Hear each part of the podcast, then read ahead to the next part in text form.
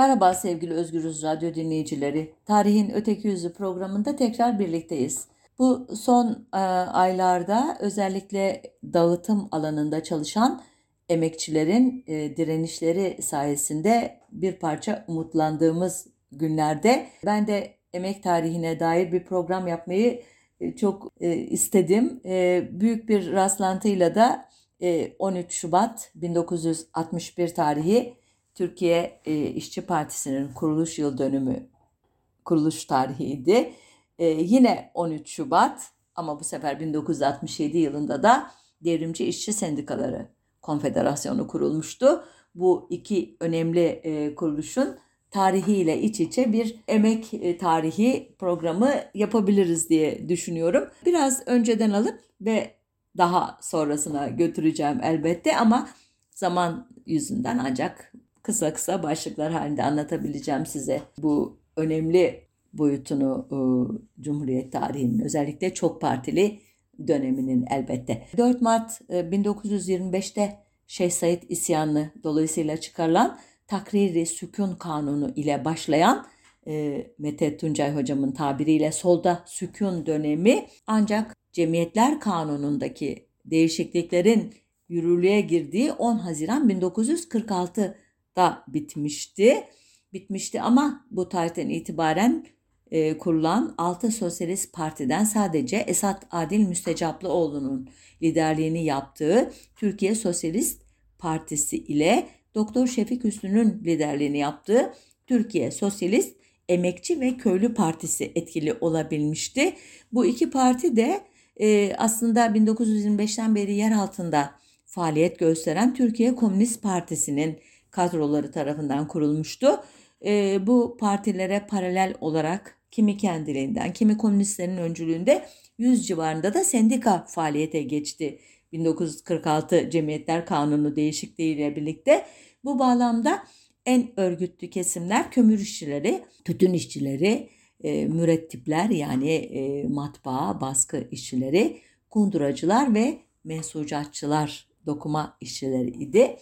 Yasaklar kalkar kalkmaz bu kadar çok sayıda sendikanın pıtrak gibi kurulması dönemin Cumhuriyet Halk Partili Dahiliye Vekili Şükrü Sökmen Süer'in dediğine göre e, bunların 38'inde de komünistlerin egemen olması Recep Peker hükümetini hem şaşırtmış hem de ürkütmüştü. Nitekim bu ürkü, ürkme nedeniyle 1946 baharı topu topu 6 ay sürecekti.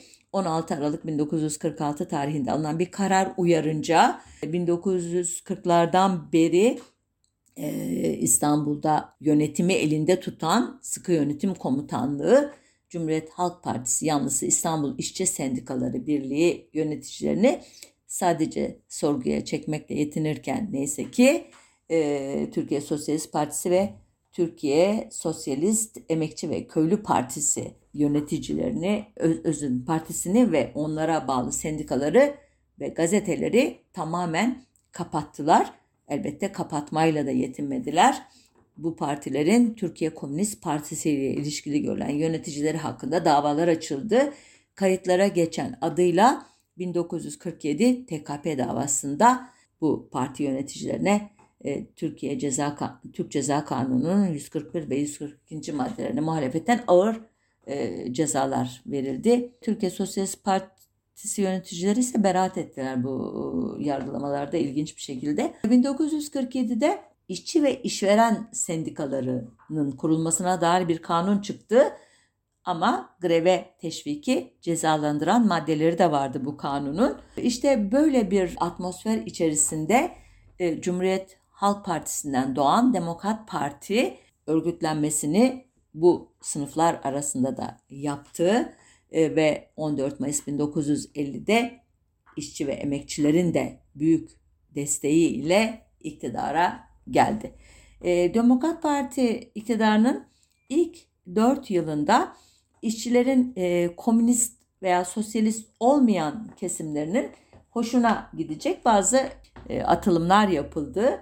Ama komünist ve sosyalist diye nitelenenler daha önceki dönemde olduğu gibi dayak yemeye devam ettiler. Olumlu adımlarına gelmeden Demokrat Parti'nin bu kötü geleneğe dair birkaç olayı hatırlatmak istiyorum.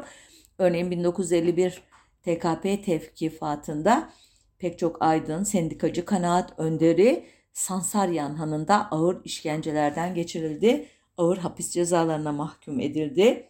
Yine CHP döneminde başlayan komünizmi telin mitingleri Demokrat Parti döneminde de dört nala sürdü. Sendikaların önderliğinde maalesef 26 Ağustos 1950'de İstanbul'da Taksim İnönü gezisindeki ilk işçi mitingi anti-komünist temalar etrafında toplanan e, emekçilerin mitingi idi ne yazık ki. Yine bunları Adana ve Eskişehir'de yine 17 Mayıs 1952'de İstanbul'da ama bu sefer kapalı salon toplantısı şeklinde 1953 yılında Eskişehir, İstanbul, Ankara ve İzmir'deki komünizmi telin mitingleri e, yani kınama mitingleri izledi. Bu ve benzeri mitinglerde veya kapalı toplantılarda komünistler için tifus, veba, veren mikrobu gibi veya sinsi sinsi büyüyen bir hortlak mikrobu, yarasalar gibi zulmetten hoşlanan sefil ruhlu insanlar gibi birbirinden tırnak içinde söylüyorum orijinal hakaretler bolca kullanılıyordu. Elbette bu zararlı unsurların Moskova'ya sürülmesi de bu mitinglerin temel sloganlarından biriydi. Komünizmi tel-in mitingi şeklinde olmayıp işçi e, taleplerini dile getirmek için yapılması e, e, için başvurulan mitingler ise eski dönemdeki gibi e, otomatikman reddediliyordu. Örneğin 1951'de Taksim'de başta tekstil olmak üzere çeşitli iş kollarında yerli üretimin zayıflaması ve büyük çapta işten çıkarmaların başlaması üzerine e, ithalat rejiminde değişiklik yapılması yönündeki işçi taleplerini dile getirmek için organize edilmek istenen mitinge e, Demokrat Parti izin vermemişti. Ertesi yıl İstanbul İşçi Sendikaları Birliği ki Cumhuriyet Halk Partililerin örgütlediği bir birlikti bu. Toplu işten çıkarmaları protesto etmek için yine Taksim'de bir miting düzenlemek istemiş. Elbette yine izin alamamıştı. Ancak sendikacıların mitingden vazgeçmedikleri ertesi yıl anlaşılacaktı ki bu mitinge geçmeden önce yani 1953 yılına geçmeden önce 31 Temmuz 1952'de Türk İş'in kurulduğunu hatırlatmak istiyorum size. Bugün sarı sendikacılık diye tabir edilen e, devletle ve işverenle dirsek teması içerisinde işçi taleplerini mümkün olduğunca sistemi tehlikeye sokmayacak şekilde e, sınırlamaya çalışan e, buhar kazanındaki buharı e, mümkün olduğu kadar düşürerek sistemi devam ettirmeyi hedefleyen sendikacılık tipinin e, Türkiye'deki temsilcisi olan bu e, konfederasyonun başkanı da Demokrat Parti'nin propagandisti Nuri Beşer idi. Böylece Demokrat Parti ile Türk İş arasında organik bağ da kurulmuş oluyordu. Ancak bu konfederasyonun kuruluşuna rağmen 15 Mart 1953'te Taksim'de e, işçiler kendi öz taleplerini dile getirmek için yola çıkmışlardı. Çok e, gerçekten görkemli bir gün e, 15 Mart 1953.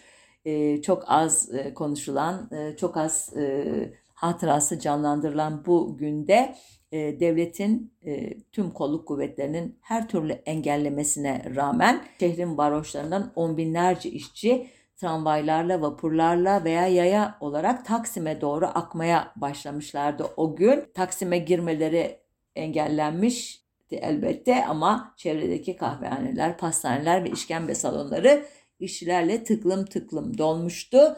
Devletin ilgili birimleri elbette buna göz yumamazlardı. İşçi liderlerini karakola çağırıp ellerindeki hatta bir makinalı tüfeği gösterdiği ve içinde leblebi veya kahve çekirdeği yok ona göre diye tehdit edildiği de e, somut olarak e, kayıtlara geçmiş. E, böyle bir tehditten sonra e, işçi liderleri tehlikenin farkına vararak geri çekilmeye karar vermişlerdi. O gün küçük bir et Taksim'e çelik bıraktıktan sonra e, sessizce dağılmaya başlamıştı. Elbette bu bir yenilgi idi. Özellikle Cumhuriyet Halk Partili sendikacılar Demokrat Parti karşısında e, başarılı olamamanın acısını çekmişlerdi. Türk İş Sendikası'nın ve Konfederasyonu'nun bu yenilgiden çıkardığı çok garip sonuç ise Uluslararası İşçi Sınıfı Hareketi'nin önemli günü olan 1 Mayıs'ın o günkü kutlamaların Türk İş'in kuruluş günü olan 6 Eylül'e aktarılması oldu. Böyle e, sembolik olarak bir başka bir geri çekiliş yaşadı Türk İş yönetimi. Ancak e, ilginç bir şekilde e, Demokrat Parti sosyalist ve komünist olmayan işçi kesimlerini yanına çekmek için bazı olumlu adımlar da attı demiştim hatırlarsanız başında. Örneğin de buna dair bir anlatı dönemin sendikacılarından Halit Mısırlıoğlu'nun konuşmasında var. Şöyle diyor Mısırlıoğlu, 1950'li yıllarda işçilerin çoğu Demokrat Partiliydi. Bunun haklı sebepleri vardı. Demokrat Parti hafta tatilini ücretli hale getirdi. Genel tatillerde ücret hakkı tanıdı. İkramiye verdi. Yıllık ücretli izin hakkını getirdi. Sosyal sigorta haklarını genişletti. İşçi temsilcilerine teminat sağladı iş mahkemeleri kanununu uyguladı ve işçi temsilcileri bu mahkemelerde hakimlik yaptı. İş mahkemelerinin kararıyla işçiler işe iade edilebilir oldukları için geçmişte yaşanan birçok sorun çözüldü. Fazla mesai ücretlerinin ödenmesi gibi sorunlar da kalmadı diyor. O kadar övücü bir konuşma ki bu gerçekten hiçbir sorun kalmadı mı diye düşünüyoruz ama bir yandan da Demokrat Parti'nin işçi e, liderlerini kendi bünyesinde örgütlediğini, onlara milletvekili verdiğini e, görüyoruz. Örneğin Şaban Yıldız, Abdullah Baştürk, Halil Tunç, Halit Mısırlıoğlu ve İbrahim Denizcier gibi daha sonra sol, sosyalist, sosyal demokrat olarak tanıyacağımız pek çok sendikacı 1946-1960 yılları arasında değişik dönemlerde Demokrat Parti milletvekili Demokrat Partili oldu. E, bu dönemde Demokrat Parti listelerinden 12 işçi sendikacı kökenli milletvekili seçilirken Cumhuriyet Halk Partisi listelerinden sadece 2 milletvekili e, seçilebilmişti. Bu e, atmosfer içerisinde sarı sendikacılık diye tabir ettiğim o sendikacılık anlayışı e, yaygınlaştı ve gerçekten de 1948'de 73 sendikada örgütlü 52 bin sendika üyesi varken 1955 yılında 363 sendikada örgütlü 189 bin sendikalı oldu. E, ee, 1959'da artış biraz hız kesmiş de olsa 400 aşan sendikada örgütlü işçi sayısı 280 bine ulaşmıştı. Ancak bu sayının anlamlı olabilmesi için toplam işçilere oranını bilmemiz lazım. Ve söylüyorum şimdi maalesef toplam işçi sayısının sendikalı işçilerin oranı sadece %11-12 civarındaydı. Bu en ne diyelim işçi dostu diye tabir edilen iktidar e, döneminde dahi. 1954 yılında Demokrat Partili Çalışma Bakanı Mümtaz Tarhan e, benim sendikaya ihtiyacım yok ben hükümet olarak menfaat sağlarım işçiye dediğinde sendikacılar o ne diyelim mutlu e, günlerin bahar ayının ya da bal ayının bitmekte olduğunu bilmiyorum hissetmişler miydi? Ama 1955 yılı Demokrat Parti iktidarının Kıbrıs'ı taksim edip kuzeyini Türkiye'ye bağlama politikalarının e, promosyonunu yapmak üzere ülke çapında e, düzenlediği Kıbrıs Türktür mitinglerine işçileri kitlesel olarak katılmaya yönlendirmek, zorlamak dahil olmak üzere işçi sınıfı hareketiyle milliyetçi e, siyasetin arasındaki e, organik bağı bir şekilde kurduğu bir yıl olduğu için işin rengi bu tarihten sonra çok daha net bir şekilde değişti. Özellikle 6-7 Eylül 1953 yağmasına örgütlü Seferberlik Tetkik Kurulu ve MAH adlı bugünkü MIT'in öncülü olan kuruluşun örgütlediği bindirilmiş kıtalar halinde işçi, emekçi kesimlerin e, katıldığını gördük ki bu yağma biliyorsunuz e, Kıbrıs meselesiyle bağlantılı olarak Londra'da düzenlenen konferansta e, Türkiye'nin daha doğrusu Menderes e, iktidarının elini güçlendirmek maksadıyla örgütlenmişti ve bu olaylarda yağmacıların arasındaki eli sopalı kişilerin büyük bir kısmı e, Beykoz'dan, Paşabahçe'den, Hasköy'den e, oralara taşınan işçilerdi. Nitekim olaylar sonrasında tutuklanan 977 kişinin 607'si işçiydi. Elbette hükümet peyderpey bu fedaileri salacak ve bu kötücül işbirliği örtbas edilecekti. 56-57'de e, bu yağmadan bir yıl sonra Demokrat Parti'nin sendikalara karşı tutumu sertleşti ilginç olarak. Belki de hiç ilginç de değil. E, sendikalar e, Çalışma Bakanlığı'nın kapısından içeri giremez. Hatta Anıtkabir'e topluca çelenk koyamaz hale getirildiler. Türk İşli Sendikacılardan Yıldırım Koç e, özetlemişti o dönemki hallerini. O geniş bir aralık veriyor. 1950-60 döneminde polisten yoğun baskı olurdu diyor ama bu dediğim daha çok 55 sonrasına ait bir e, pratik. Okuyorum. Emniyetin kırık dökük bir jipi vardı. Üstü açıktı. İkide bir sendikaya gelirler. Bizi jipe bindirirler. Bizi teşhir ede ede emniyete götürürler. 2-3 saat hakaret ederler. Sonra serbest bırakırlardı. Karakollarda çok cop yedik. Birçok geceyi nezarette geçirdik. Bir başka e, anlatıda Demokrat e, Parti'nin sendikacılarından Tevfik Nejat Karacagil'in anlatıları. O da diyor ki sendikacı olduğumuz andan itibaren sağcısıyla solcusuyla ne olduğu belirsiz arkadaşlarımız hepimiz fişlendik. Hangi partiyi tutarsan tut sendikacılara bu gözle bakarlardı. Biz aramızda sağ sol kavgası yapardık ama hepimize komünist gözüyle bakarlardı. Bunun sebebi herhalde istihbaratın işgüzarlığıydı. Sendikacı sağcı mı olur, sendikacı ne olur diye düşünmüş olmalılar.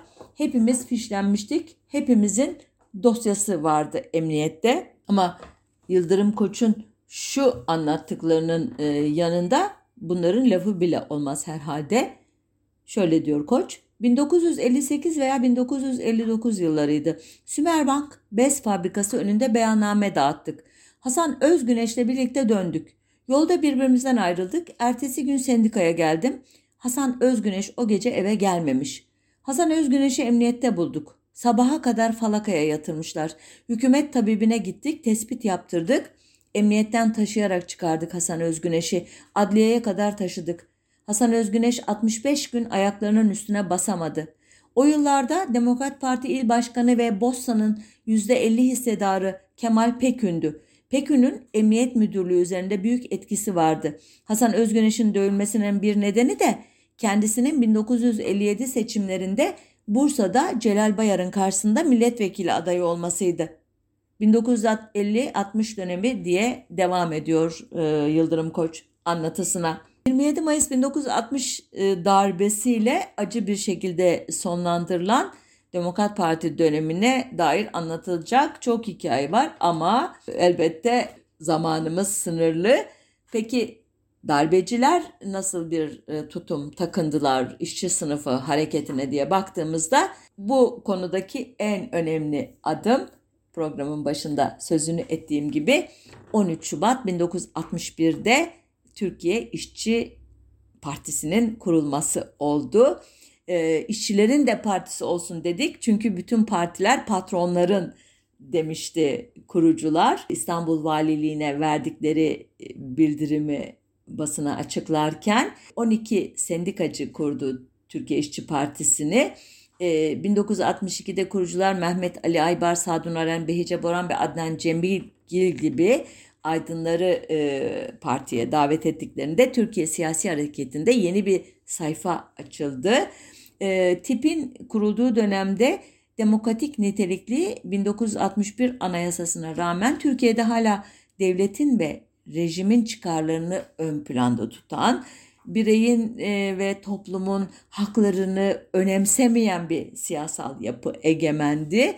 E, rejim ve onun yönlendirdiği halk kitleleri sosyalizme ve sosyalist sisteme karşı düşmanca bir tutum içindeydiler ki bu komünizmi telin mitinglerinde bu fikirler e, emekçi kesimlerin beyninin her hücresine zerk edilmişti adeta. Aynı şekilde e, ülkede düşünce ve örgütlenme özgürlüğü de hala sınırlı idi. Her türlü demokratik hak talebi komünistlik veya bölücülük sayılmaktaydı ki dış dünyada da antikomünist bir atmosferin olduğunu hatırlatırsam belki bu bir anlaş biraz daha anlaşılır hale gelir. Dünya e, karşıt iki kampa bölünmüştü biliyorsunuz. Türkiye'de NATO üyesi olarak Batı bloğuna angaj olmuş ve bu kampın başını çeken ABD'nin sosyalist bloğa karşı yürüttüğü mücadeleyle uyumlu şekilde komünizm karşıtlığını her türlü sola karşı bir düşmanlık politikası biçiminde sürdürüyordu. Kısacası tipin işi çok zordu ki yine de çok önemli başarılara imza attı tip. 31 Aralık 1961'deki Saraçhane mitingi örneğin emekçi kitlelerin bir araya geldiği bu mitingde tipin önemli öncülük rolü söz konusuydu.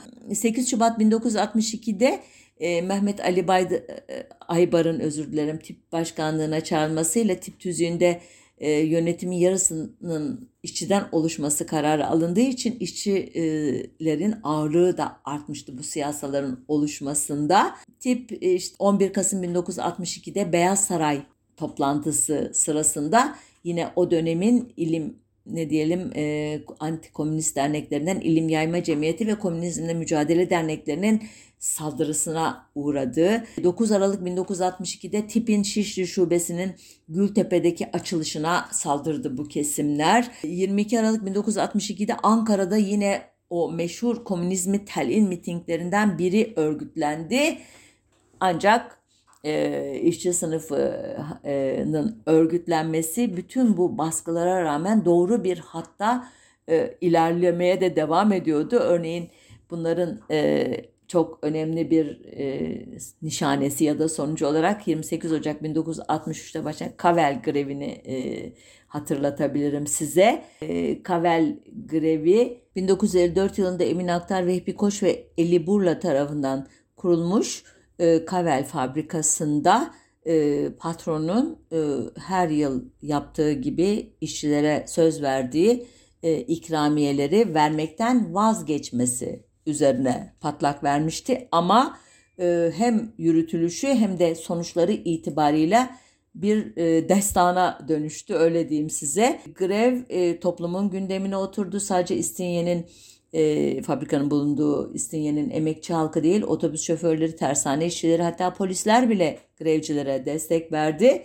E, Vehbi Koç'a ait örneğin General Elektrik Fabrikası işçiler aralarında paraları topla, toplayıp onlara götürdüler. Bir diğer koç kuruluş olan demir döküm işçileri sakal bırakma eylemi yaptı. Maden iş ve lastik işe bağlı iş yerlerinden iş, e, direnişlere destek mesajları yağdı. Sadece ortada garip bir durum vardı.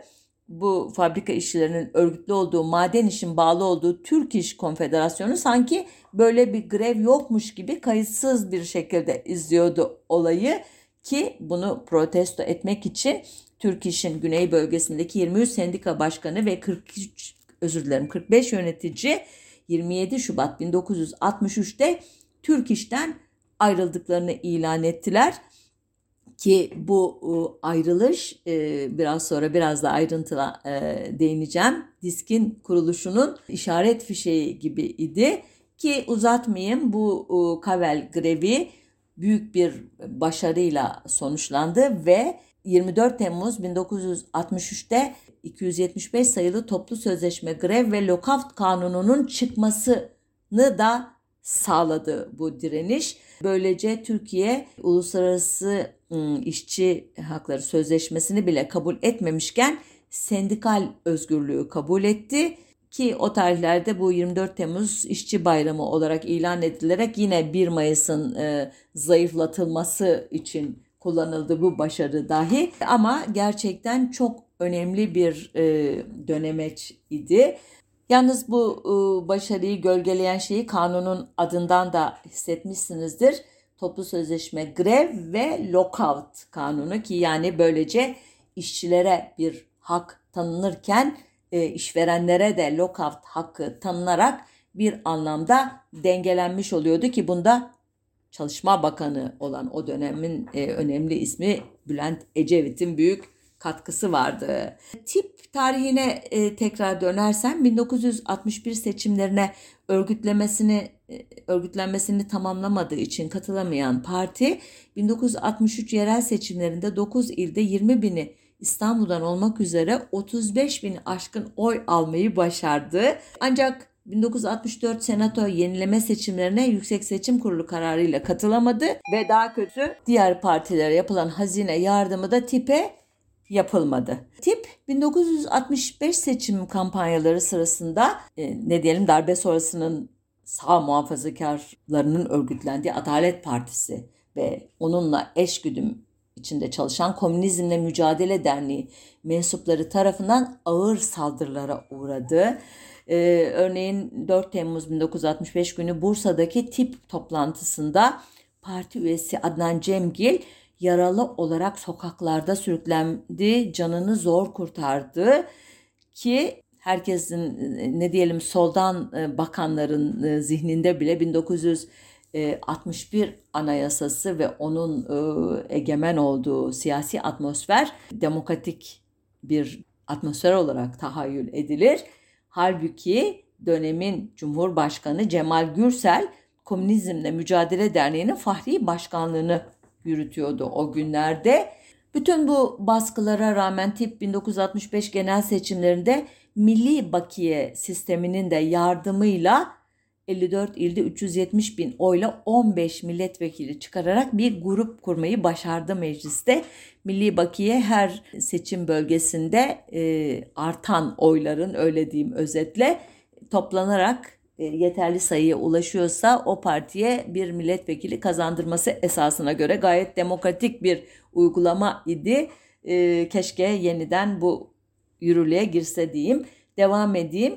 Kimdi bu 15 milletvekili? Mehmet Ali Aybar, Rıza Kuas, Muzaffer Karan, Tarık Ziya Ekinci, Sadun Aren, Yahya Kambolat, Cemal Hakkı Selek, Adil Kurtel, Behice Boran, Yunus Koçak, Şaban Erik, Yusuf Ziya Bahadınlı, Ali Karcı, Kemal Nebioğlu ve Çetin Altan ki bu milletvekillerinin mecliste yaptığı etkili muhalefet siyasi tarihimize tip muhalefeti adıyla geçti. Tipin tarihinden birkaç olay daha aktarayım ki bu işçi sınıfı ve emekçi e, kesimlerin mücadelesinin siyasi alandaki en yüksek seviyede temsili olduğu için gerçekten çok önemli, değerli bir tecrübe.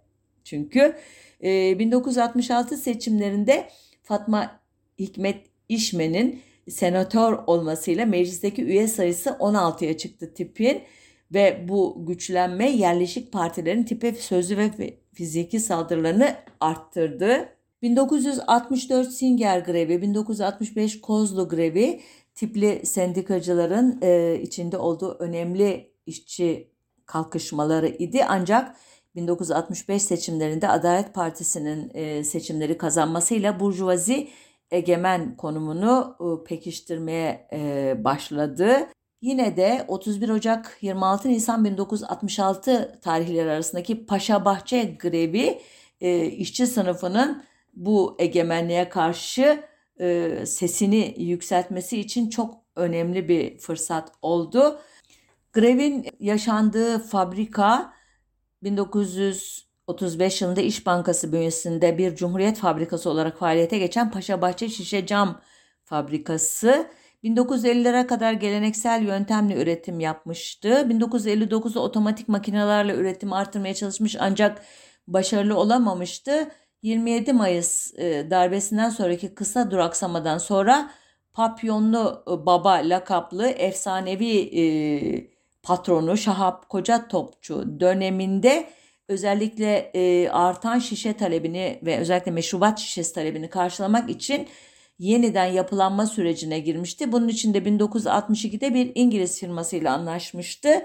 Yapılandırma deyince modernleşme, modernleşme deyince akla e, gelen Taylorist bir üretim modelinin e, bu mucidi olan e, Amerikalı makina mühendisi Winslow Taylor'un e, yöntemini fabrikasında uygulamaya başlayıp da işte işçilerin üretimi artarken ücretleri görece düşmeye başlayınca Paşabahçe grevi kaçınılmaz olmuştu. 85 gün süren bu grev süresince hem dayanışma e, yolunda hem de onun bağrından çıkan daha e, ne diyelim sol tandanslı işçi sınıfının gerçek talepleriyle ilişkili sendikacılığın e, nüveleri boy gösterdi. 15 Temmuz 1966'da sendikalar arası dayanışma anlaşmasını 13 Şubat 1967'de diskin kuruluşu izledi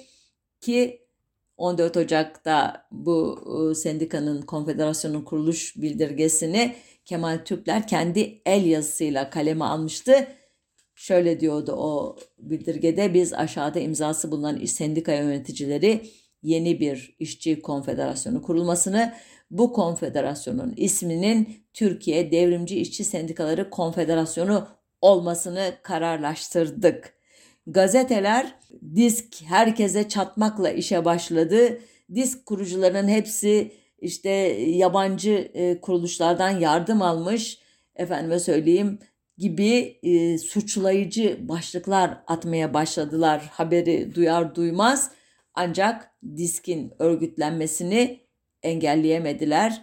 E, 7 Şubat 1968 Kozlu Üzülmez taş ocaklarındaki işçi direnişi bunun bir işaretiydi. 4 e, Temmuz 1968'de derbi işçileri Türk bağlı kauçuk iş yerine diske bağlı lastik işin toplu sözleşme etkisini almasını istemişler. Bu durum gerçekleşmediği için referandum isteğiyle fabrikayı işgal etmişlerdi. 5 Ağustos 1969'da demir dökümdeki maden işe bağlı işçiler sendikal iş e, sendikal özgürlük, iş emniyeti ve zam talebiyle iş yerlerini işgal etmişlerdi. Bu gibi bir dizi irili ufaklı e, işçi eylemiyle disk kökleşmeye devam ediyordu. Arka planda ise ya da e, işçi sınıfının o dönemdeki en e, e, üst örgütü olan, siyasi örgütü olan özür dilerim Türkiye İşçi Partisi'ne meclisteki saldırılar da e, artmaya başlamıştı ki bu saldırıların en ünlüsü 10 Şubat 1968 gece yarısı 02'de kürsüde konuşan tip milletvekili Çetin Altan'a İçişleri Bakanı Faruk Sükan'ın laf atmasıyla başladı. Altan e, hak ettiği yanıtı verince Sükan'a AP'li milletvekilleri kürsüye saldırdılar. Çıkan olaylarda Kemal Nebioğlu, Sadun Aren ve Yunus Koçak yaralandı tip milletvekilleri ve en e, ünlü tip milletvekili Çetin Altan'ın bir gözü bir daha iyileşmemek üzere zarar gördü. Ancak tip en çok kendi iç çatışmalarından zarar gördü. Parti yönetiminin bürokratikleşmesi şehirli elitlerle Anadolu partiler arasındaki mesafe de partiyi zayıflatmıştı ama e, esas tartışma 1968'de Sovyetler Birliği'nin Çekoslovakya'yı işgali üzerine yaşandı. E, Mehmet Ali Aybar, parti genel başkanı, işgali destekleyen Behice Boran ve arkadaşlarına tepki göstererek başkanlıktan istifa etti. E, 1963 seçimlerinde tipin önünü kesmek için seçim kanununda yapılan değişiklikler ki milli bakiye sisteminin kaldırılması e, idi bunların en başında gelen. Bu yüzden tip e, sadece iki milletvekili çıkarınca da aydın kesim partiden umudunu kesti ve uzaklaşmaya başladı. 1970 tarihli 4. Büyük Kongre'de e, Kürt meselesine ilişkin alınan bir karar 1961 muhtırasından sonra partinin anayasa mahkemesi tarafından kapatılmasına gerekçe yapıldı. Yani bunca tartışma, gerilim değil e, sonunu getiren e, tipin Kürt meselesi oldu. Bu anlamda bugün HDP'nin içinde bulunduğu gelenekten daha önceki bir tarihte Kürt meselesinden kapatılan ilk parti niteliğini taşıyor tip. Mahkemenin tipi oy birliğiyle kapatan 20 Temmuz 1971 e, tarihli gerekçeli kararında şu ifadeler yer alıyordu. Okur yazar olan, belki de olmayan fakat çevresinde geçen olaylar üzerinde ortalama bilgisi olan kişilerce anayasal vatandaşlık haklarından anlayacağı anayasada Kürt vatandaşlara tanınan hakların dışında kalan konulara ilişkin bir takım özlem ve istekler olan kişiler diye niteleniyor. Bu ifadelerin karmaşıklığı bilmiyorum size de komik geldi mi? Özetin özeti diyor ki bu adamlar vatandaşlık hakları deyince Kürt hakları anlıyorlar ve bunların eksik olduğunu düşünüyorlar. Bunun için mücadele ediyorlar. Bu da bu partiyi ülke için tehlikeli bir hale getiriyor ki kapatma kararından sonra tip liderleri 15 yıla kadar hapis cezalarına çarptırıldılar. Neyse ki mah- mahkumlardan bir kısmı 1974 affıyla serbest kaldı. 1975 yılında Behice Buran Parti'yi yeniden canlandırmaya çalıştı ama başarılı olamadı. İkinci partide 12 Eylül 1980 darbesinden sonra kapatıldı.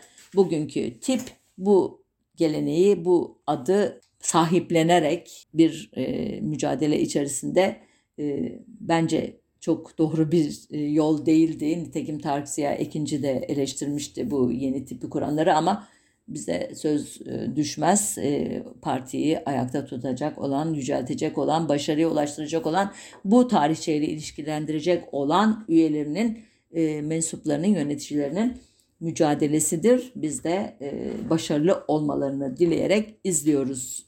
En azından ben, bizde ne demek ben diye konuyu kapatıp devam edeyim. Biraz geriye döneceğim. Tipin kapatılmasından önceki tarihe e, işçi hareketleri 15-16 Haziran olayları diye e, tarihe geçmiş. Çok görkemli bir dönemeci yaşadı. Bunları bir başka programda uzun uzun anlattığım için hızlıca geçiyorum. E, Disk'in önderliğindeki bu eylemler bir yana, Disk'in olumsuz e, bazı eylemleri de var. Onları da söylemezsek öteki tarihçilik açısından ayıp etmiş olurum. Örneğin Disk 12 Mart 1971 muhtırasına destek veren bir bildiri yayınlamıştı. Baş şöyle başlıyordu. Disk Atatürk devrimlerinin ve anayasa ilkelerinin korunmasında, uygulanmasında ve geliştirilmesinde Türk Silahlı Kuvvetleri'nin yanında olduğunu belirtmekten kıvanç duyar diyor ve arkasından şöyle devam ediyor. Parlamentodan çıkarılan anayasaya aykırı kanunlar ve hükümetin ısrarla yürüttüğü anayasa dışı uygulamalar, sosyal patlamalara yol açan tutum ve davranışlar memleketi bir kardeş kavgasının eşiğine getirmiştir. İşte böyle bir ortamda memleketin beceriksiz ellerde emekçi halkımızın da perişanlığını artıracak bir yuvarlanmayı gören ve Türk milletinin bağrından oluşan silahlı kuvvetlerin bu vahim durum karşısında aldığı kararlar işçi sınıfımızın devrimci kesiminde büyük bir ferahlık yaratmıştır. Yıllar sonra muhtıracıların başı Genelkurmay Başkanı Orgeneral Memduh Tamaç 12 Mart müdahalesi aşırı bir gelişme göstererek iktisadi gelişmenin önüne geçmiş olan sosyal gelişmeleri önlemek amacıyla yapılmıştı diyerek diski hakikaten çok zor bir durumda bırakmıştı. Gerçi diskte e, 1975'te 12 Mart muhtırasını yeniden değerlendirmiş ve muhtıranın sermaye kesimini koruduğunu, emekçilerin yararına olmadığını fark etmişti. E, ancak diskin bir başka bence yanlış kararı da 20 e, Temmuz 1974'te Kıbrıs Barış Harekatı'na verdiği destekte idi.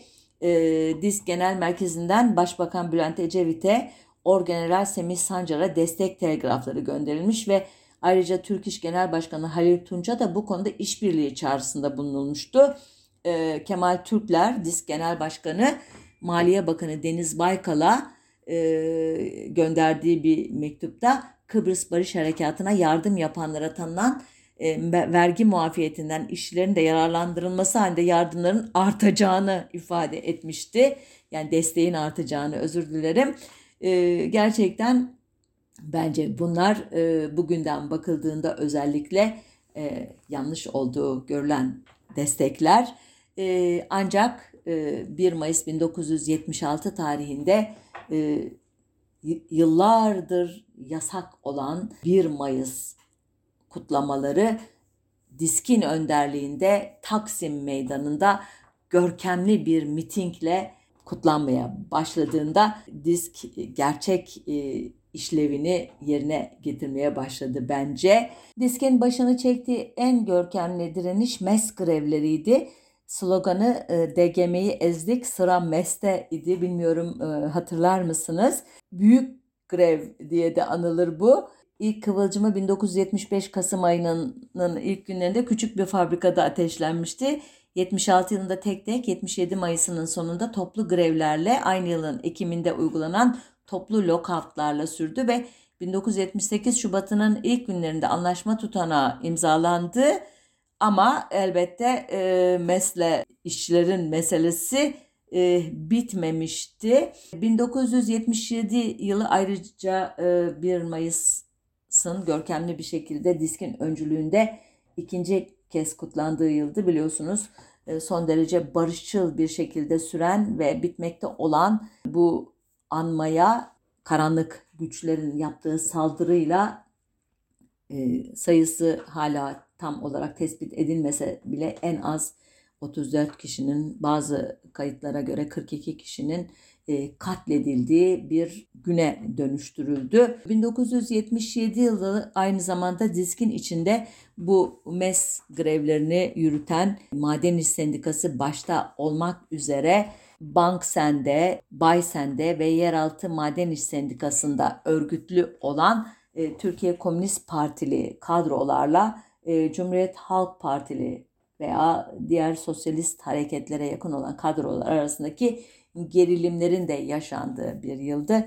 Nitekim bu gerilim sonucu 15 Mart 1979'da bu dört sendika geçici olarak ihraç edildiler diskten. 1979 yılı hepinizin tahmin edeceği üzere hem öğrenci olayları adı altında hem de e, yoğun grevler ile birlikte e, iş yerlerinde sınıf mücadelesinin veya demokratik güçlerle totaliter baskıcı e, güçlerin ve elbette emekçi kesimlerle patronların, kapitalist kesimlerin savaşının zirveye çıktığı bir yıldı. Adım adım ülke bir darbeye hazırlanıyordu. Bunu da daha sonradan daha net olarak anladık. 1980 yılının başında 24 Ocak kararları adı altında atılan bazı adımlar bu sınıf mücadelesini e, patronlar lehine çözmek amacını güdüyordu.